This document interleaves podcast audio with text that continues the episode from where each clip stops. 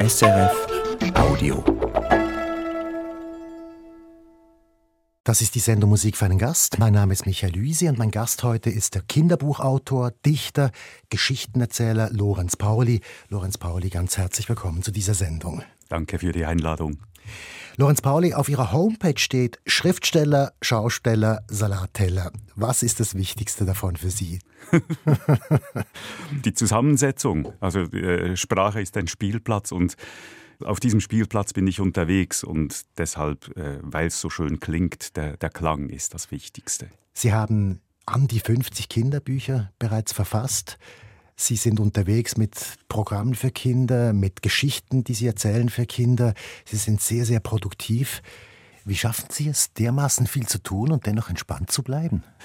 Eigentlich habe ich gar nicht das Gefühl, dass ich so viel tue. Ich, also 50 Bücher, das, das klingt wie wenn es viel wäre, aber es sind ja zumeist Bilderbücher und da bringt man einen Gedanken von A nach B oder von A nach Z.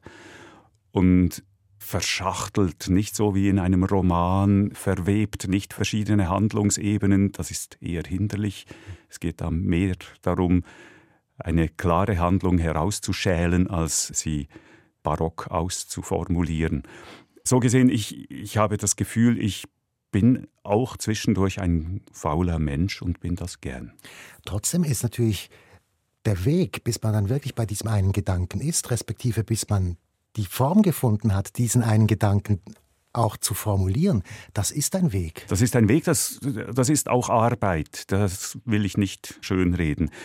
Das fließt nicht so aus mir heraus, sondern da bin ich wirklich Stunden täglich daran und ich äh, scheitere auch sehr oft. Und wenn man scheitert, ist man auf wichtigen Stufen unterwegs zu einem definitiven Produkt. Genau, dann ist es auch nichts Schlimmes. Nein, ja wir scheitern zu selten, denke ich. Also wir versuchen das Scheitern auch immer wegzuwischen und eigentlich sollten wir viel öfter zu unserem Scheitern stehen, auch in der Schule beispielsweise. Lehrerinnen und Lehrer scheitern sehr ungern vor der Klasse und ich denke, die Klassen könnten unglaublich viel lernen, wenn sie sehen könnten, dass man auch in Würde scheitern kann. Diese Sendung hier verbindet sich noch mit einem anderen Namen und das ist der von Katrin Scherer. Das ist wahrscheinlich die Person, mit der Sie am intensivsten zusammenarbeiten. Absolut. Das ist eine Illustratorin, Zeichnerin, Malerin, die einen Großteil ihrer Kinderbücher auch illustriert hat, bebildert hat. Und ich hatte sie hier vor einigen Jahren in der Sendung und seither weiß ich, dass ich auch eines Tages sie einladen werde. Jetzt ist das soweit. Für mich ist das ein bisschen der Anlass. Warum ist die Zusammenarbeit mit Katrin Scherer für Sie so wichtig? Wir haben eine gemeinsame Sprache. In Bild und Text haben die gleiche Wellenlänge. Wir sind sehr offen im Kritisieren einander gegenüber.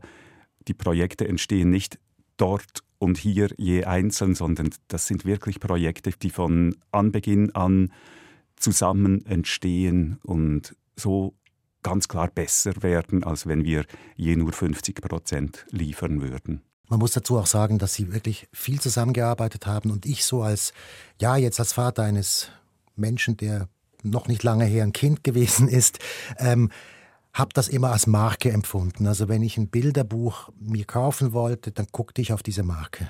Sind Sie sich dessen bewusst, dass das Pauli Scherer, dass das eine Marke ist? Ja, das weiß ich. Es gibt Buchhandlungen, in denen wir ein separates Regal haben, Pauli Scherer das ist sehr, sehr schön, wenn man nebst, ich weiß auch nicht, Garicet hat auch noch seine eigene Koje, wenn, wenn man da so bekannt ist und geschätzt wird.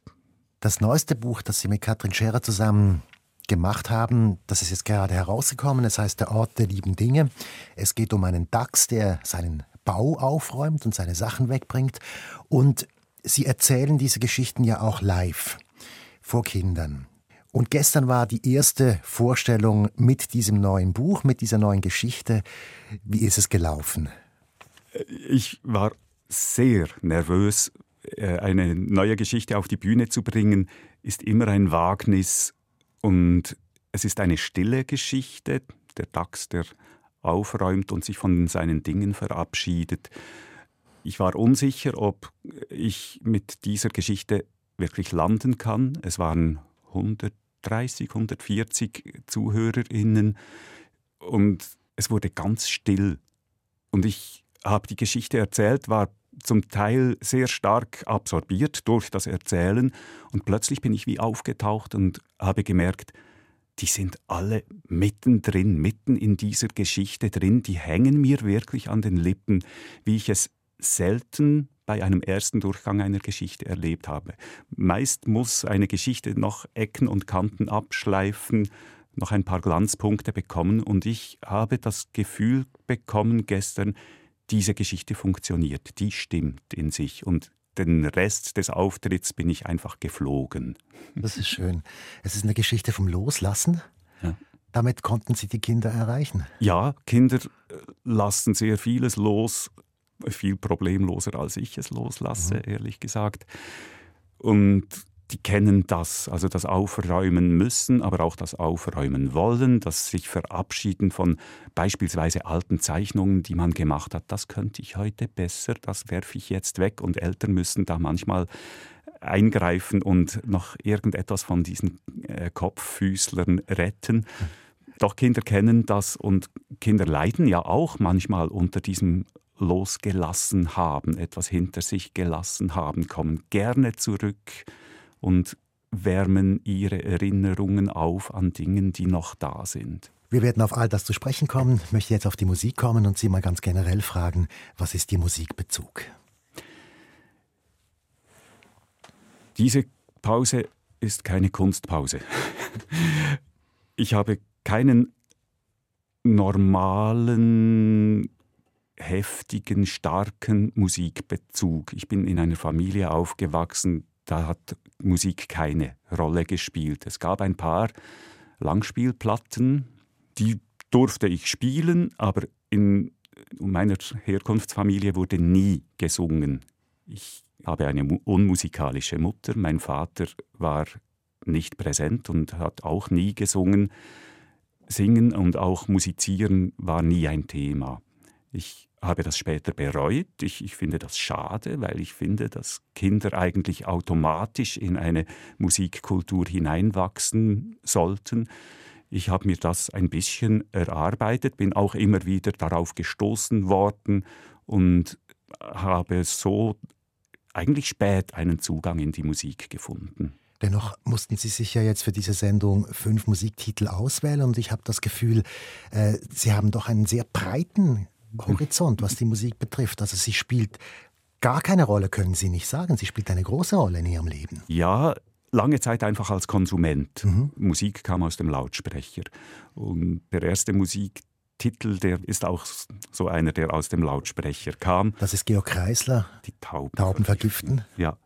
Und erst spät wurde ich über Gedichte dann in die Musik hineingezogen ins selber Teilhaber sein für Musik, indem ich Liedertexte gemacht habe. Also die ersten Liedertexte, die genutzt wurden, wurden von Linard Bardil genutzt, waren eigentlich erst Gedichte und wir haben die dann gemeinsam weiter bearbeitet, damit sie tauglich wurden als Liedertexte für seine Kinderlieder. Und die berühmte Blockflötenkarriere, die haben Sie nicht hinter sich gebracht? Die habe ich glücklicherweise schnell wieder abbrechen dürfen. Bei Georg Kreisler heißt es auch irgendwo, dass ihm die äh, Musiklehrerin das ganze Vermögen vermacht habe, äh, weil er versprochen habe, nie mehr Musik zu machen. Ungefähr so war es bei mir. Meine Blockflötenlehrerin fand es doch gut, dass man mich wieder in die Freiheit auswildert. Okay, dann hören wir jetzt aber trotzdem Musik. Tauben vergiften von Georg Kreisler. Was ist der Grund? Warum haben Sie dieses Stück ausgewählt? Das ist wirklich eine Kindheitserinnerung. Äh, Kreislers Schallplatte, die stand da neben beispielsweise Mani Matter oder Ludwig Hirsch, also die, die dunkelgrauen Lieder, die, der, der schwarze Humor, insbesondere der Wiener schwarze Humor, der war sehr präsent. Und Tauben vergiften oder als der Zirkus in Flammen stand oder zwei alte Tanten, das habe ich alles begegnet, als ich eigentlich noch sehr jung war und mochte es vom ersten Augenblick an.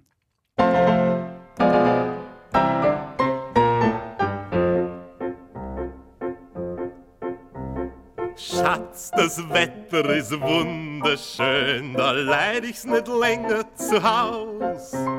Heute muss man ins Grüne gehen, in den bunten Frühling hinaus. Jeder Bursch und sein Mädel mit einem Fresspaketel sitzen heute im grünen Klee. Schatz, ich hab eine Idee.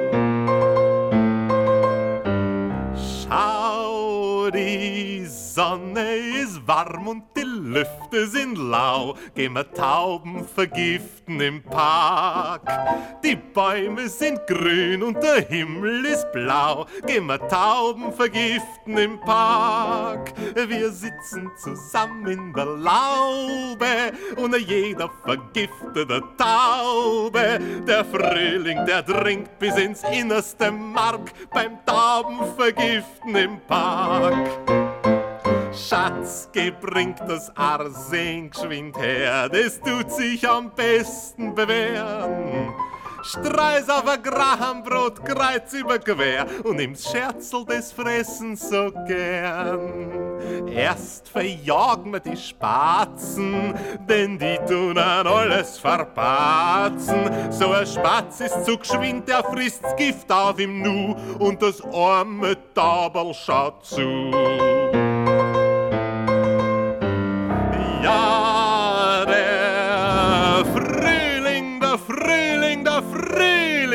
Hier. Gehen wir Tauben vergiften im Park. Kann's geben im Leben ein größeres Pläsier als das Tauben vergiften im Park. Der Hansel geht gern mit der Mali, denn die Mali, die zahlt's zu an Kali. Die Herzen sind schwach und die Liebe ist stark beim Taubenvergiften im Park. Nimm für uns was zu naschen, in der anderen Taschen gehen wir Taubenvergiften im Park. Georg Kreisler mit Tauben vergiften, hier Musik für einen Gast auf SRF 2 Kultur. Gast ist der Kinderbuchautor Lorenz Pauli. Lorenz Pauli, Sie haben vorhin gesagt, diese Musik ist eine Kindheitserinnerung für Sie. Da möchte ich gerne fragen, wie sind Sie denn aufgewachsen? In einfachen Verhältnissen im Westen von Bern. Meine Eltern waren Arbeiter, könnte man sagen. Wir lebten zu fünft in einer Dreizimmerwohnung es war wirklich eng, es war keine große Dreizimmerwohnung, im Gegenteil. Und meine Mutter ist sehr belesen, hat auch vorgelesen für uns Kinder, hat uns, insbesondere mir, äh, Gedichte näher gebracht und mich hier angefixt. Mein Vater war eigentlich fast ausschließlich am Arbeiten und nicht präsent für uns Kinder. Was war denn? Er war Elektriker, Fernsehinstallationen mhm. und so. Ja, er, er war ein einfacher Mensch. Alkohol spielte auch eine Rolle. Aber okay. ich hatte eine sehr glückliche Kindheit. Das geht nebeneinander her, dank meiner Mutter. Eine Kindheit, die vieles möglich gemacht hat. Ich habe einmal bei Astrid Lindgren gelesen, ihre Kindheit sei geprägt gewesen von Freiheit und Geborgenheit. Und da machte es bei mir Pling. Denn genau so habe ich meine Erinnerungen an meine eigene Kindheit, dass ich einerseits sehr stark Geborgenheit empfunden habe und andererseits wurde ich mit großem Vertrauen auch freigelassen. Ich war nachmittagelang im Wald, ich war nachmittagelang auf dem Fahrrad unterwegs, ohne dass ich irgendwie zurückgebunden worden wäre. Das ist ein Glück für ein Kind, denke ich. Das finde ich aber interessant. Auf der einen Seite haben Sie einige Probleme angesprochen, Alkohol beispielsweise oder ein abwesender Vater ist auch schon gefallen. Auf der anderen Seite aber doch ein Glücksgefühl und diese Geborgenheit. Wie erklären Sie sich das? Hat das mit der Mutter zu tun? Das hat ganz klar mit der Mutter und ihrer Stärke zu tun, dass sie uns Kinder begleitet hat und vielleicht auch vor einer gewissen Realität beschützt hat. Ja, sie ist für mich ein Leuchtturm. Sie lebt immer noch? Sie ist 93 und äh, ich bin sehr gerne bei ihr zu Besuch. Und das Künstlerische, wovon Sie gesprochen haben, also die, die Freude an den Gedichten, die Freude an der Sprache, das geht ja auch auf Sie zurück. Das geht auf Sie zurück. Wir äh, machten einmal Wanderferien in Unterengadin und wir reimten, und das kam ganz klar von ihr her, die Ortsnamen, durch die wir wanderten, also von Ardez, Zernetz, Ardez, Zernetz, Schulz, Taraspulbera. Und äh, mit, mit solchen Kleinigkeiten hat sie bei mir etwas zum Klingen gebracht, das offensichtlich nach wie vor klingt. Sie werden dann aber Banklehrling. Sie gehen dann nicht ähm, sozusagen von Ihren Waldausflügen äh, dann irgendwie eine, noch eine freie Welt, sondern eine sehr eingesperrte oder sagen wir sehr, sehr strukturierte Welt Banklehrling. Wie kommt das? Ja, das ist eine gute Frage, die ich auch nicht beantworten kann. Ich musste relativ früh mich entscheiden und da fand ich das einen tollen Beruf. Das hat sich dann aber sehr, sehr schnell geändert. Ich habe die Banklehre abgeschlossen, aber gleichzeitig mit der Abschlussprüfung bereits die Aufnahmeprüfung ins Kindergartenseminar war es damals noch gemacht. Aber Sie haben sich doch selber entschieden, Banklehrling. Oh ja, ja, eine Bankkarriere zu machen. Ganz klar mein Fehler. Meine Mutter fragte einmal: Hast du an den Lehrerberuf gedacht? Und ich sagte irgendetwas von Ja, aber doch nicht ich. Das kenne ich, ja. und dann werden Sie Kindergärtner und das zu einer Zeit, wo es das für Männer eigentlich noch gar nicht gab oder kaum gab. Gab es wirklich noch nicht. Meine erste Anfrage wurde auch abgewiesen, man könne keine Männer aufnehmen wegen fehlender sanitärer Anlagen. Mhm. Ich kann ja nicht im Sitzen pinkeln.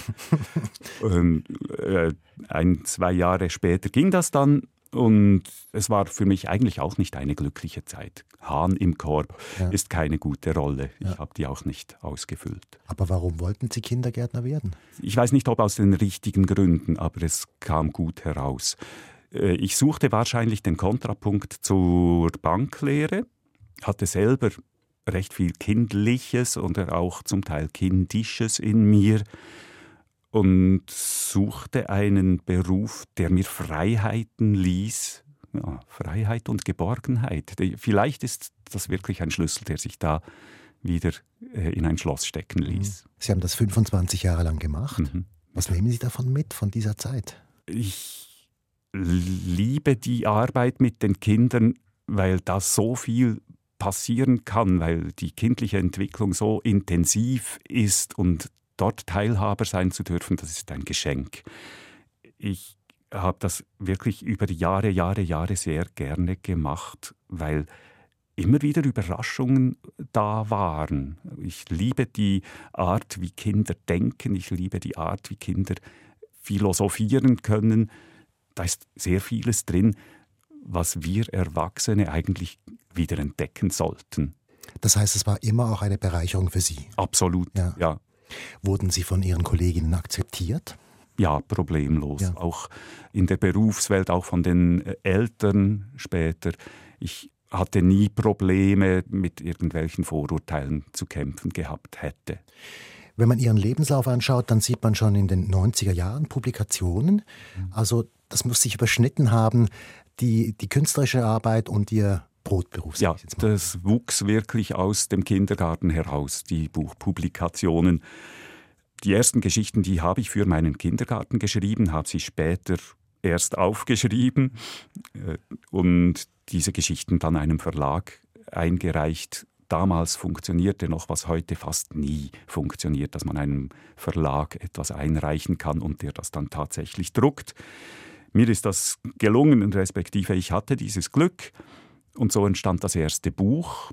Von diesem ersten Buch aus wurde ich dann angefragt für Lesungen. Ich sagte, lesen kann ich nicht, aber ich komme sehr gerne erzählen. Und somit bin ich da in etwas hineingeschlittert, was jetzt mein Brotberuf oder mein Brothobby, könnte man sagen, ist. Ich habe nur noch ein Brothobby und keinen Beruf mehr. Das ist doch schön. Kommen wir wieder zur Musik und da steht die berühmte Toccata auf dem Programm von Johann Sebastian Bach. Warum? Ein Schwergewicht. Ja. Ich, ja, ich habe mich schwer getan, ob ich das jetzt wirklich da äh, vorschlagen darf, soll, kann. Das kommt aus einer Anekdote eigentlich. Wenn ich äh, Auftritte hatte, quer durch die Deutschschweiz, dann bin ich jeweils in den 90er Jahren mit meinem alten VW Käfer, ein Postkäfer, ein gelb-schwarzer Postkäfer. Mit dem bin ich zu den Auftritten gefahren. Ich hatte sehr viele Requisiten dabei, beispielsweise einen Hund aus Pappmaché, aus einem Koffer gebastelt. Neben mir saß also dieser Hund im Auto und auf der Rückbank dieses spartanisch ausgerüsteten VW Käfers stand ein Ghetto-Blaster, eine große Musikanlage, weil es kein Radiogerät gab in diesem Käfer.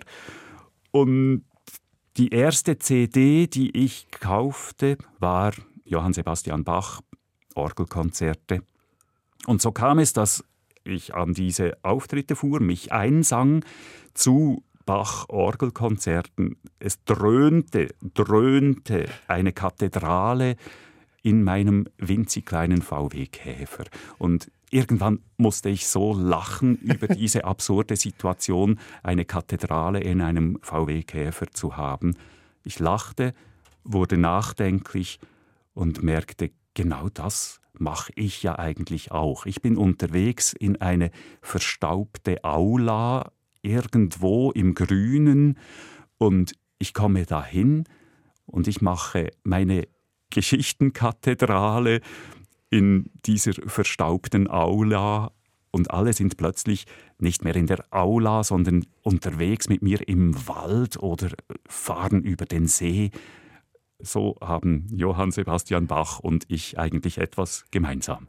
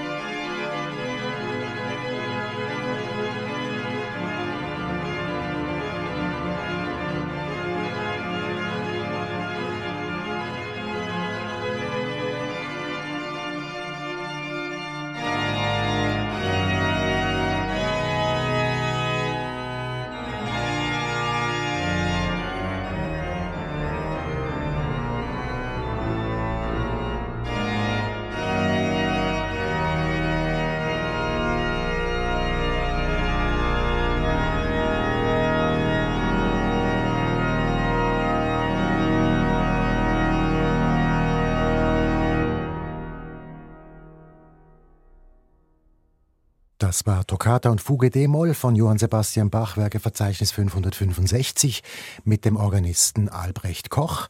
Und gehört haben wir das hier in Musik für einen Gast auf SRF 2 Kultur. Gast ist der Kinderbuchautor, Dichter Lorenz Pauli. Und ich möchte jetzt auf diese Auftritte zu sprechen kommen. Sie haben übrigens während dieser Musik gesagt, es, es, es riecht immer noch ein bisschen nach Benzin. Ja. Das ist so. Ich äh, wurde zurückgeworfen in, in die Käferzeit. Genau. Und dieser Käfer hat Sie ja an diese Auftritte geführt und die machen Sie ja immer noch. Wie muss ich mir das vorstellen? Also Ihre Bücher kenne ich, aber ich habe noch nie einen Auftritt gesehen. Ja. Ich habe nie ein Buch vor der Nase. Ich erzähle immer frei und ich erzähle immer mit Blickkontakt zu den Kindern. Das brauchen einerseits die Kinder, das brauche aber auch andererseits ich. Das ist auch wieder ein Geben und ein Nehmen. Ich erzähle fast ausschließlich in Schweizerdeutsch, Berndeutsch. Und ich erzähle in öffentlichen Auftritten andere Geschichten, habe einen anderen Rahmen als in Schulauftritten. Wenn ich ein neues Programm zusammenstelle, dann fange ich immer wahnsinnig großartig an mit einem Projekt. Ich hatte mal eine ferngesteuerte Sagex-Kugel und habe die zusammengebaut und gebastelt und am Ende merke ich jeweils, Pauli, du bist Geschichtenerzähler. Mhm. Es braucht nicht viel. Es geht um Kino im Kopf und nicht um eine Materialschlacht. Und äh, da muss ich mich immer zügeln, damit ich wieder zur Kernkompetenz und zum Eigentlichen zurückfinde. Also auch hier so wie im Kinderbuch oder wie im Gedicht zuerst mal groß anfangen und ja. auf den Punkt kommen genau. und erst dann wirklich raus damit herausschälen. Ja. ja, das ist das Wichtige. Bei den öffentlichen Auftritten bin ich jetzt im Moment mit meinem Bären, meinem aufmüpfigen Bären unterwegs. Gestern bei meinem Auftritt hatte ein Kind Angst vor diesem Bären, schaute den so an, als der sich plötzlich zu bewegen begann an meinem Arm. Mami? Und dann einerseits äh, von meiner Seite her dieses Bedauern, ein Kind geängstigt zu haben und andererseits diese absolute Freude, dass dieses Kind wirklich seine Fantasie noch stark genug pflegt oder hat, dass es diesen Bären wirklich lebendig machen kann. Da, da, gibt es, wenn ich kurz unterbrechen mhm. darf, das ist so ein bisschen wie eine Handpuppe. Ja. Das gibt äh, eine 10 vor 10, einen 10 vor 10 Beitrag, den ich noch mir angeschaut habe, da kommt er auch vor. Das ist so ein grob schlechtiger Bär mit einer tiefen Stimme. Ja, das kann ah. schon sein, dass da Kinder, ja, genau, dass da Kinder Angst bekommen. Ne? Ja. ja. Aber er ist sehr gutmütig, er beißt auch nicht und schnuppert nur zwischendurch sehr an meiner Achselhöhle.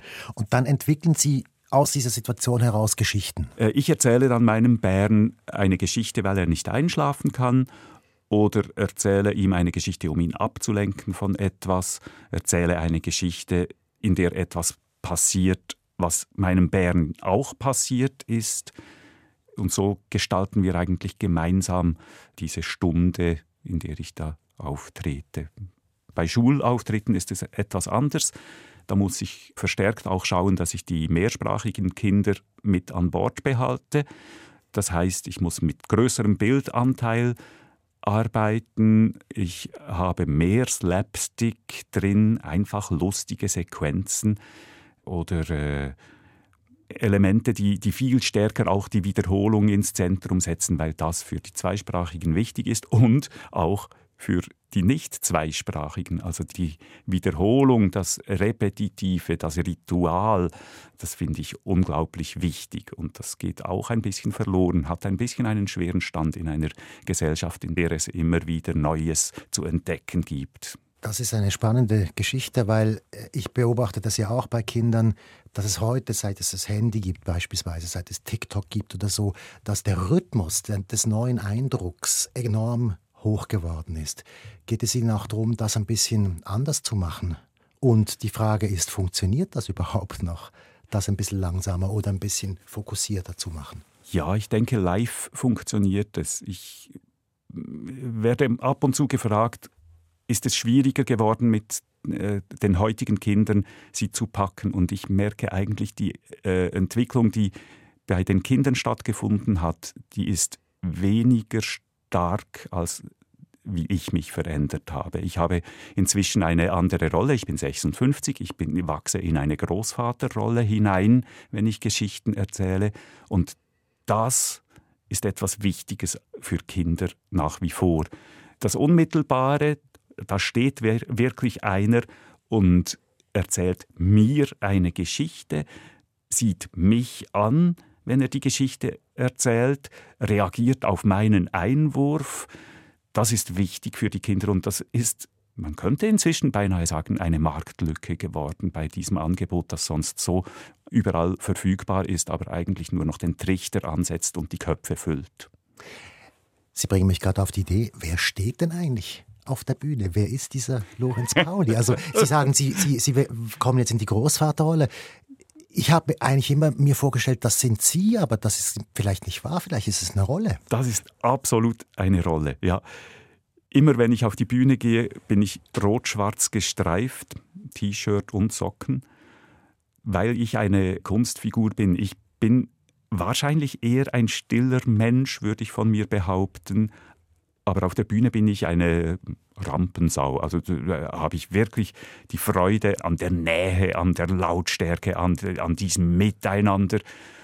Und dann ist der Auftritt zu Ende und der Pauli verschwindet wieder in seinem Schneckenhaus. Ja. Das heißt, ich ich rede jetzt nicht mit der Person, die ich in diesem Beitrag von 10 vor 10 gesehen habe. Ich rede mit einem anderen Lorenz Pauli. Ich stand heute Morgen vor dem Kleiderschrank und habe mich gefragt, ziehe ich jetzt rot-schwarz an oder ja. ziehe ich nicht rot-schwarz an? Es war wirklich ein schwieriger Entscheid und ich habe mich für nicht rot-schwarz entschieden merke aber, ich habe jetzt auch gewisse Züge des Bühnentiers in diesem Gespräch. Klar, es ist ein öffentlicher Moment. Ja. ja. Aber ich kann es zurückfeedbacken insofern, dass das, als ich runterkam an die Pforte, ich rot-schwarz erwartet habe. Gehen wir zurück zur Musik. Element of Crime ist die nächste Band, die wir hören. Und Sie haben sich für ein altes Lied entschieden, das alles kommt mit. Das habe ich sehr erstaunt, weil das ist nicht so ein bekannter Song von Element of Crime. Irgendwo auf einer ganz frühen CD ist es drauf. Mhm, ich glaube auf weißes Papier. Ja, genau. Ja.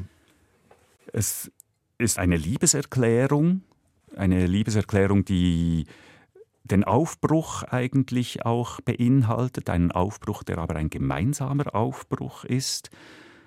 Es ist sprachlich wunderschön, die Texte haben eine leicht bittere Melancholie, und gleichzeitig ein Augenzwinkern, also wenn, wenn Element of Crime singen, das Plastikobst, von dem du dich optisch ernährst, dann ist das einfach großes Kino. Mhm.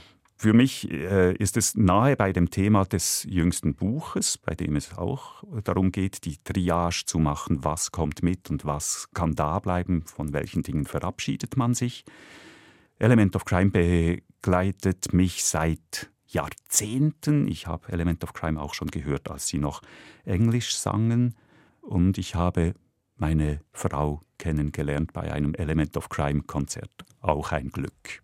Dann ist es ja klar, dass es ein Liebeslied ist, was wir hören. Element of Crime, das alles kommt mit.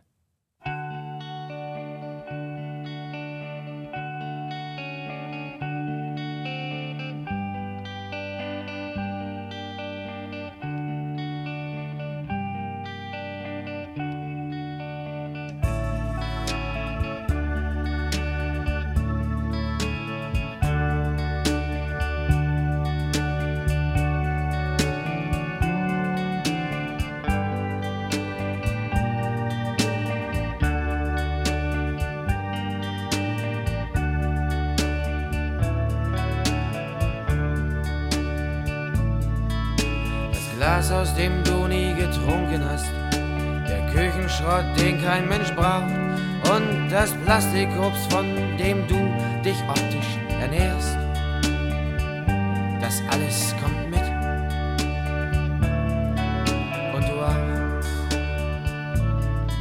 Das Klavier, auf dem du nicht spielen kannst, der Abwasch, den du immer verschiebst, und die Schokolade, die du in Krankenhausmengen verbrauchst.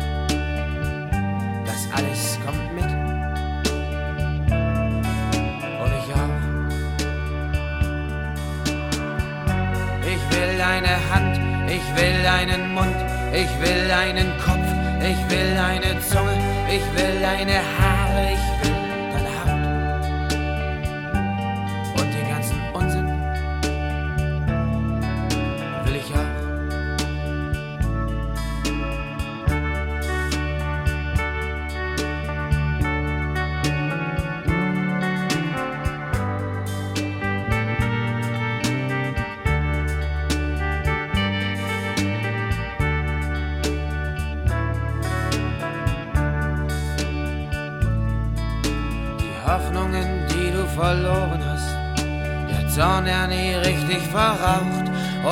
und die verschusselten Träume, von denen am Morgen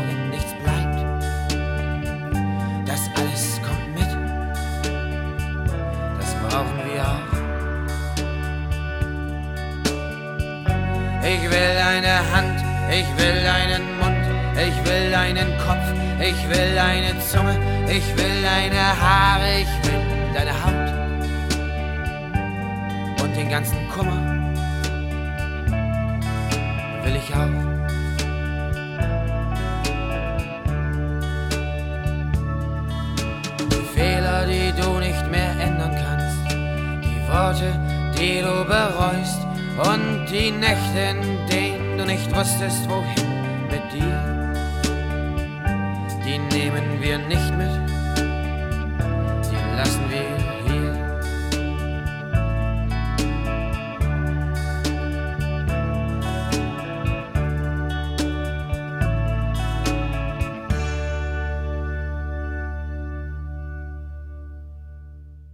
Das alles kommt mit Element of Crime. Hier gehört den Musik für einen Gast auf SRF 2 Kultur. Gast ist der Kinderbuchautor Lorenz Pauli. Und da möchte ich jetzt auf Ihre Kinderbücher auch konkret zu sprechen kommen. Lorenz Pauli, was sind Ihre Themen in diesen Büchern? Ich habe das Gefühl, ich habe den Eindruck, es sind die großen Themen, die Sie suchen. Ja, es sind die Themen, die uns alle bewegen und die nie abgearbeitet sein können. Themen, über die wir immer wieder stolpern, dabei sein wollen, nicht dabei sein müssen, der Beste sein wollen, nicht der Beste sein können, nicht der Beste sein wollen, jemanden ausschließen, etwas tun, was andere nicht gut finden, wie viel liegt drin. Das sind Themen, die wir täglich eigentlich streifen in irgendeiner Form. Ich bin glücklich, wenn mit meinen Büchern nicht einfach ein Thema abgehandelt wird, sondern wenn das Kind und seine Erwachsenen Maß nehmen können und das in, in den eigenen Alltag integrieren können. Eine Geschichte ist erst dann glaubwürdig, wenn sie wirklich mehrere Ebenen hat. Und etwas, was ich mir auch wünsche bei diesen Geschichten, die ich schreibe, ist, dass ich nicht ausschließlich die Kinder erreiche, sondern auch den Erwachsenen etwas gebe, die mitschauen und mitlesen oder vorlesen. Wenn das gelingt, dann bin ich glücklich. Das sehe ich auch bei meinen Auftritten, wenn nicht ausschließlich die Kinder lachen, sondern auch die Erwachsenen lachen Manche Lacher beginnen bei den Erwachsenen, manche Lacher kommen von den Kindern her und gehen dann zu den Erwachsenen. Das ist toll. Und wo finden Sie Ihre Themen? Es ist unterschiedlich. Ich habe nicht einen Zugang, glücklicherweise nicht einen Zugang, über den ich zu den Geschichten finde. Manchmal sind es Situationen, die ich erlebe, von denen ich finde, ach, das wäre jetzt schön, das in Form zu gießen. Manchmal ist es ein Sprichwort, eine Redewendung, das große Sehen und das kleine Tun. Habe ich kürzlich gedacht, das wäre ein Thema für ein Bilderbuch.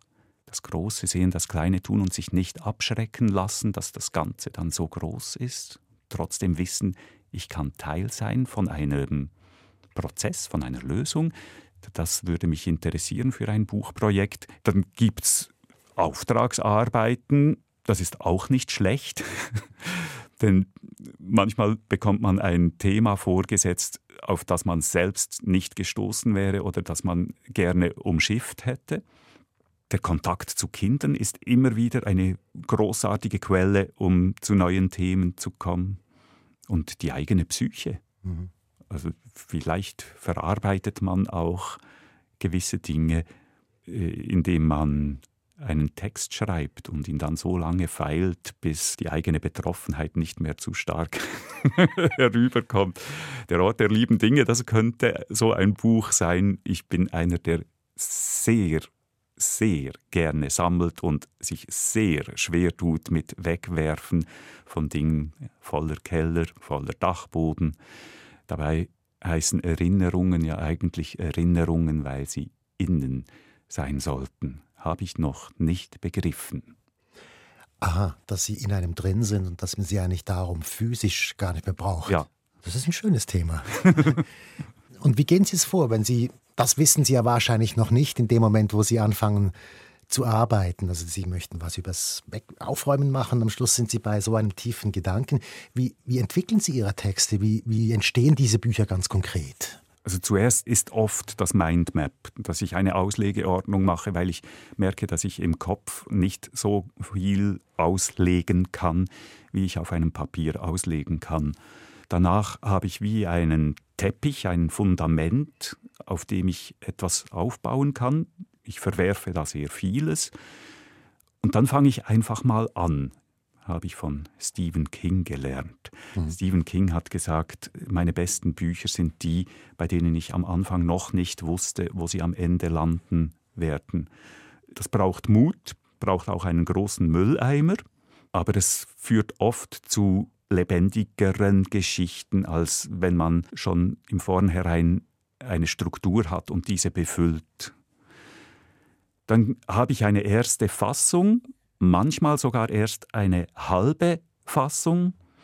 Und dann kommt sehr oft schon Katrin Scherer ins Spiel, dass ich sie frage, ist das was oder ist das nichts? Ich bin ein Zweifler, traue mir nicht über den Weg, suche immer wieder und bin unsicher in meinem Schreiben. Und Katrin, wenn Katrin findet, oh ja, da habe ich bereits Bilder dazu im Kopf, dann stellt sich das Glücksgefühl ein und die Geschichte wird zu einem guten Ende kommen. Das ist eine Sicherheit, die ja. sie mir da geben kann. Katrin Scherer ist die Illustratorin, mit der Sie sehr viel zusammenarbeiten.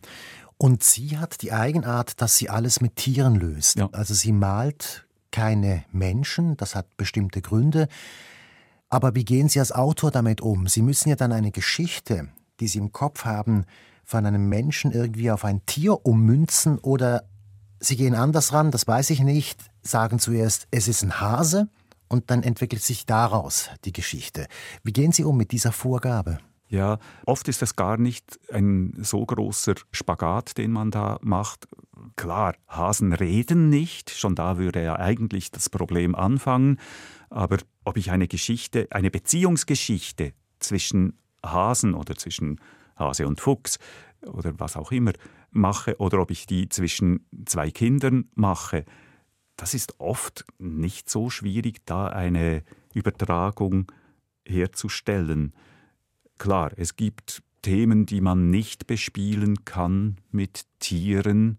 Ach, aber mir fällt keines ein. Ja, auch Fußballspielen geht bei den Tieren. Aber machen wir doch ein konkretes Beispiel. Es gibt ein Buch, zum Generationenthema. Also es geht um drei Generationen. Oma, Mama, Emma. Hm, Oma, Emma, Mama. Oma, ja. Emma, Mama, genau. Dieses Buch, das sind Chamäleons. Ja. Wie war das da? War zuerst das Chamäleon oder war zuerst das Generationenthema? Ich bin nicht mehr ganz sicher, aber ich glaube, Katrin Scherer hat gefragt, wäre nicht einmal das Thema Verstecken etwas? Und ich fand das Thema Verstecken gut, spannend, kindgerecht und habe meine ersten Gehversuche gemacht und fand das dann lustig, ein Chamäleon, das ich eh gut verstecken kann, wenn die Chamäleons dann Verstecken spielen könnten. Und so sind wir da auf die Chamäleons gekommen. Katrin Scherer hat aber bei anderen Projekten auch gesagt, oh, könnten wir etwas zu Meerschweinchen machen. Und dann äh, sind wir da gelandet. Also sie hat auch bei ihren Figuren ein großes Mitspracherecht, nicht ein absolutes. Bei Mutig Mutig beispielsweise gab es ein Votum von ihr, ich kann doch nicht einer Schnecke eine Mimik geben, das geht doch gar nicht. Und ich habe gesagt, die Geschichte funktioniert aber nur, wenn die Schnecke drin ist. Und Katrin hat das auf eine Art gelöst, es ist unglaublich, eine Schnecke, die eine so schlechte Laune hat. Wunderbar, einfach wunderbar. Ihre Bilder sind immer einfach ah, eine Welt für sich. Sie schwärmen so von Kampuchea. Ja. Warum arbeiten Sie gerne mit ihr zusammen? Was ist es, was es speziell macht? Jetzt abgesehen vom technischen Können. Die gegenseitige Offenheit, was Kritik angeht, der Umgang mit unseren Halbfabrikaten. Katrin zeigt mir auch ihre Skizzen und ich darf gnadenlos kritisieren auf einem Gebiet, auf dem ich nichts kann selber. aber ich darf kritisieren. Sie kritisiert meine Texte, wo das die Längen sind, wo das etwas unschön ist, wo ein logischer Bruch drin steckt noch. Und diese Offenheit, die kenne ich sonst von niemandem. Das ist wirklich eine Zusammenarbeit, als wären wir einfach zwei Hirnhälften. Schön, so jemanden zu finden. Und oh, Sie arbeiten schon ein, sehr viele ja, Jahre zusammen. Ja, ich hoffe, das dauert auch noch so lange. Jetzt kommt was ganz Spezielles musikalisch. Es ist Wish You Were Here, der bekannte Pink Floyd-Song, aber in einer vollkommen anderen Version, die ich noch nie gehört habe und faszinierend finde. Oh. Was steckt dahinter? Ein Musikstreaming-Dienst. Es spült einem ja immer auch gewisse Songs hinein aufgrund der Algorithmen. Ich weiß nicht, woher das der da kam, aber plötzlich war diese Version da. Ich hatte die Musik eigentlich im Hintergrund gehört war aber sofort wach und äh, musste nachschauen, was ist das und war begeistert, weil es wirklich eine Coverversion ist, die ein eigenes Leben hat. Coverversionen können ja so langweilig sein. Es sind Frauenstimmen und diese Band, die wir hören, heißt Birds on a Wire. Mhm. So you think, so you think you can tell heaven from hell skies from pain. Can you tell a green field from a cold steel rail? A smile from a veil. Do you think you can tell? Did it get you to trade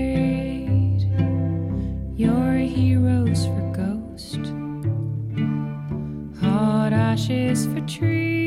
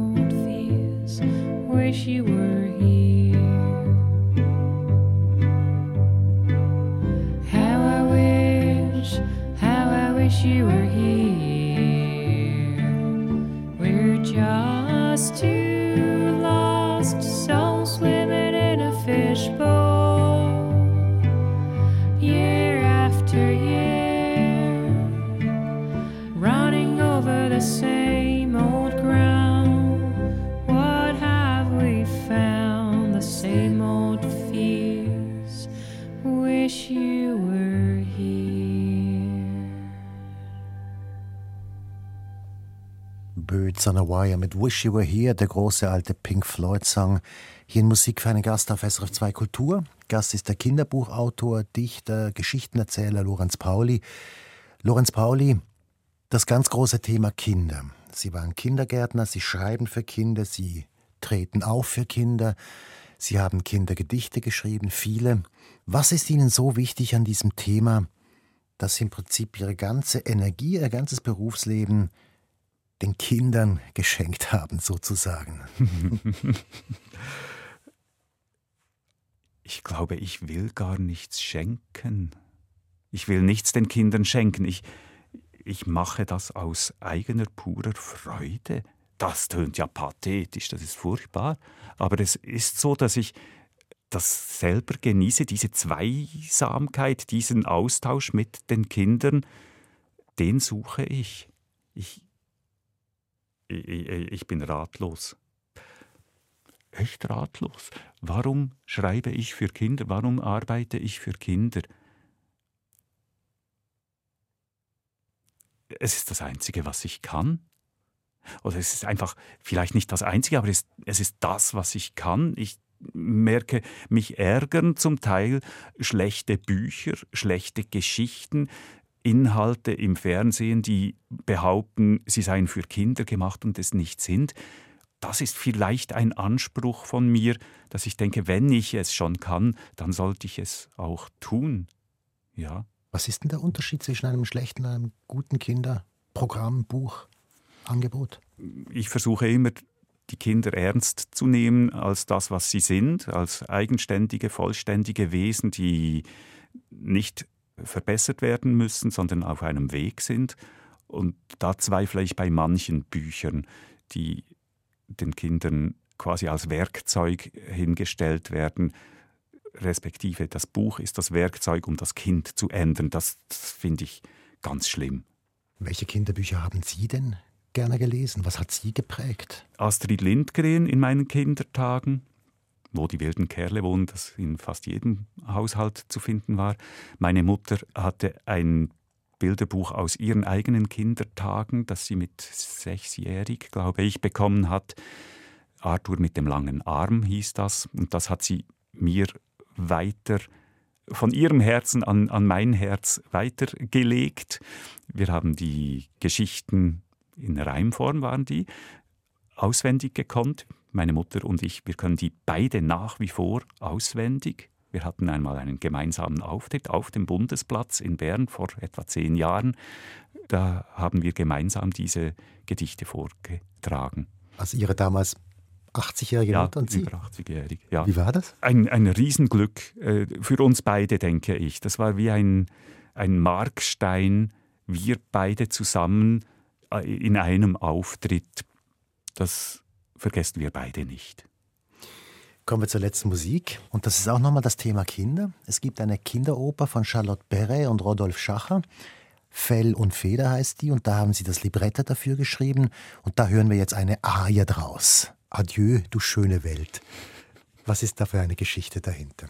Ja, also insgesamt, es, es war ein, ein großes Vergnügen, angefragt zu werden für eine Kinderoper, ein Libretto. Ich musste das zuerst googeln, was ein Libretto genau ist. Äh, ich habe die Geschichte dann zuerst geschrieben, dann habe ich die Liedertexte geschrieben. Ich bin eigentlich kein Fan von Musicals. Ich finde das immer absurd, wenn in einem Musical etwas passiert und also beispielsweise das Haus brennt und dann stellen sich alle hin und singen Oje, oje, das Haus brennt, ob in diesem Haus noch jemand pennt oder das Haus brennt. Das finde ich absurd. Und da gab es für mich eigentlich zwei Wege. Entweder ich versuche eine Kinderoper zu machen, die logisch ist und die irgendwie diese Klippen umschifft, oder ich mache genau diese Klippen auch zum Thema habe ich in diesem Stück beispielsweise gemacht. Da wird der Hund gefangen in einem Netz und der Hund ahnt, dass er jetzt von einem Bösewicht gefangen wurde, der ihn fressen will, und so stellt sich der Hund hin und singt, du schöne Welt, es ist vorbei, hier stirbt ein Hund, adieu, bye bye. So ist es halt, so ist es eben, kaum da schon ist es weg, das Leben. Dann hören wir zum Schluss jetzt diese Arie. Ich bedanke mich ganz herzlich für das Gespräch. Ich danke auch. Wo bin ich da bloß hingeraten? Wer Fallen stellt, der will mich braten, und niemand hilft mir, ach, Herrje, kein Schwein, kein Huhn, soweit ich seh. Du schöne Welt, es ist vorbei. Hier stirbt ein Hund, Adieu, bye bye. So ist es halt, so ist es eben. Kaum da, schon ist es weg, das Leben.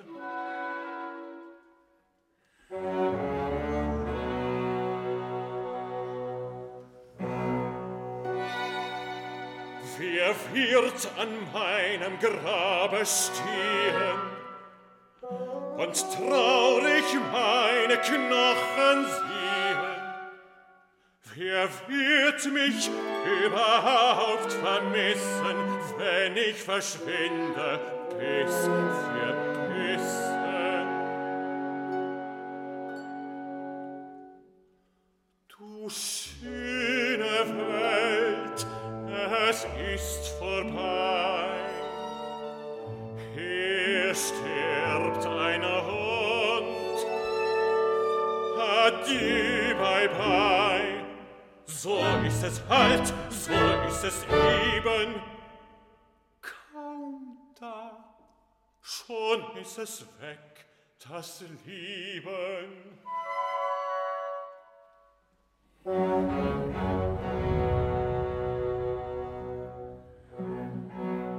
Mein Herz gleich hört es auf zu schlagen.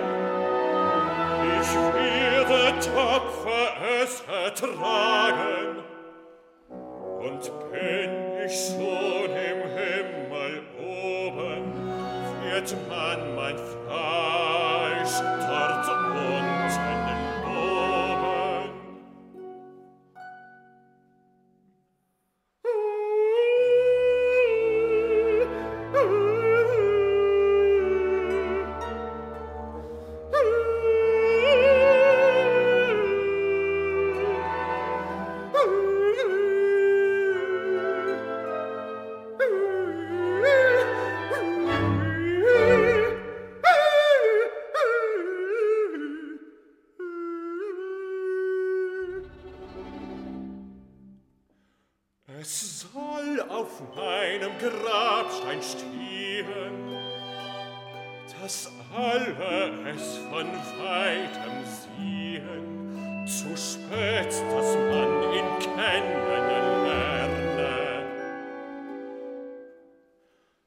Wir hatten ihn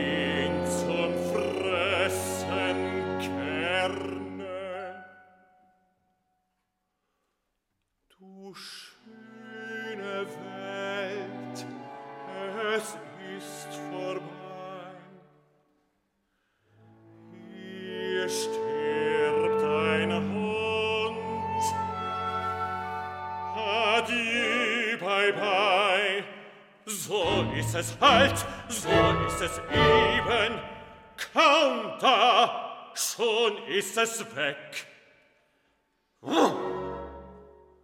Das Leben.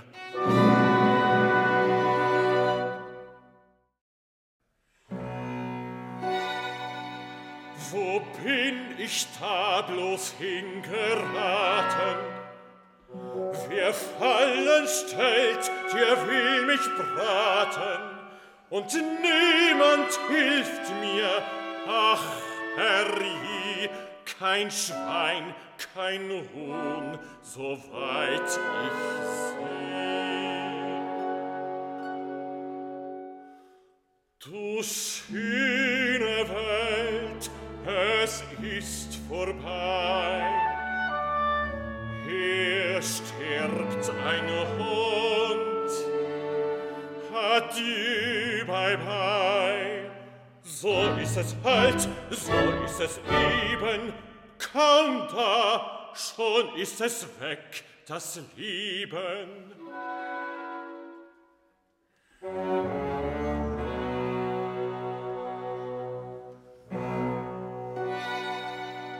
Wer wird an meinem Grabe stehen und traurig meine Knochen sehen? Wer wird mich überhaupt vermissen, wenn ich verschwinde bis für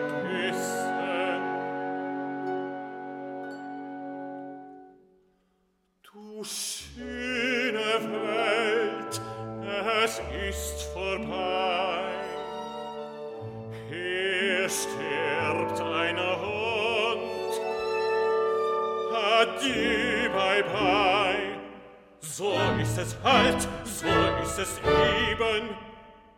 Kaum da, schon ist es weg, das Lieben.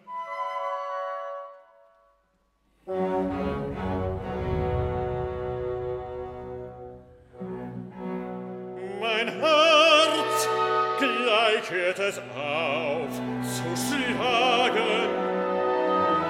werde tapfer es ertragen. Und bin ich schon im Himmel oben, wird man mein Vater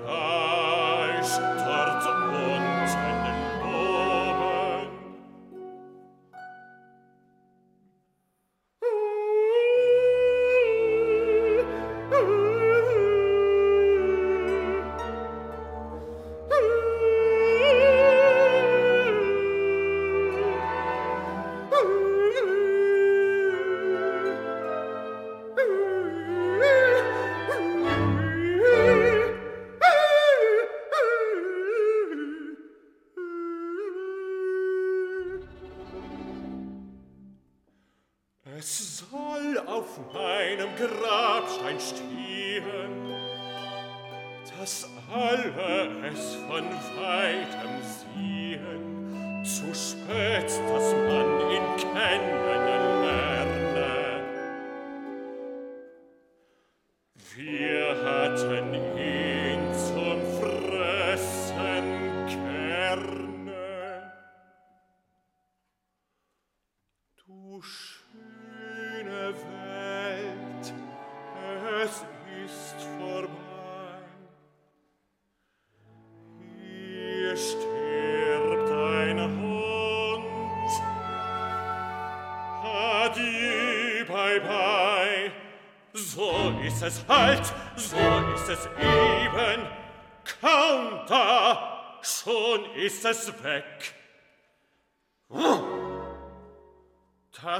Leben.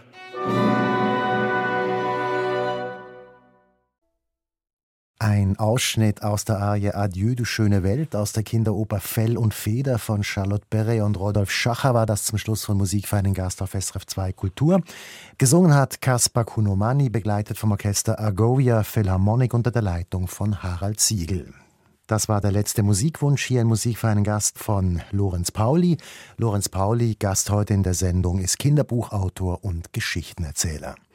Das aktuelle Buch, das Lorenz Pauli mit der Illustratorin Katrin Scherrer zusammengeschrieben hat, heißt Der Ort der lieben Dinge und ist soeben bei Atlantis erschienen. Und das war's nun für heute von Musik für einen Gast auf SRF 2 Kultur. Wie immer können Sie die Sendung auch nachhören unter srf.ch-audio. Mein Name ist Michael Luisier. SRF Audio.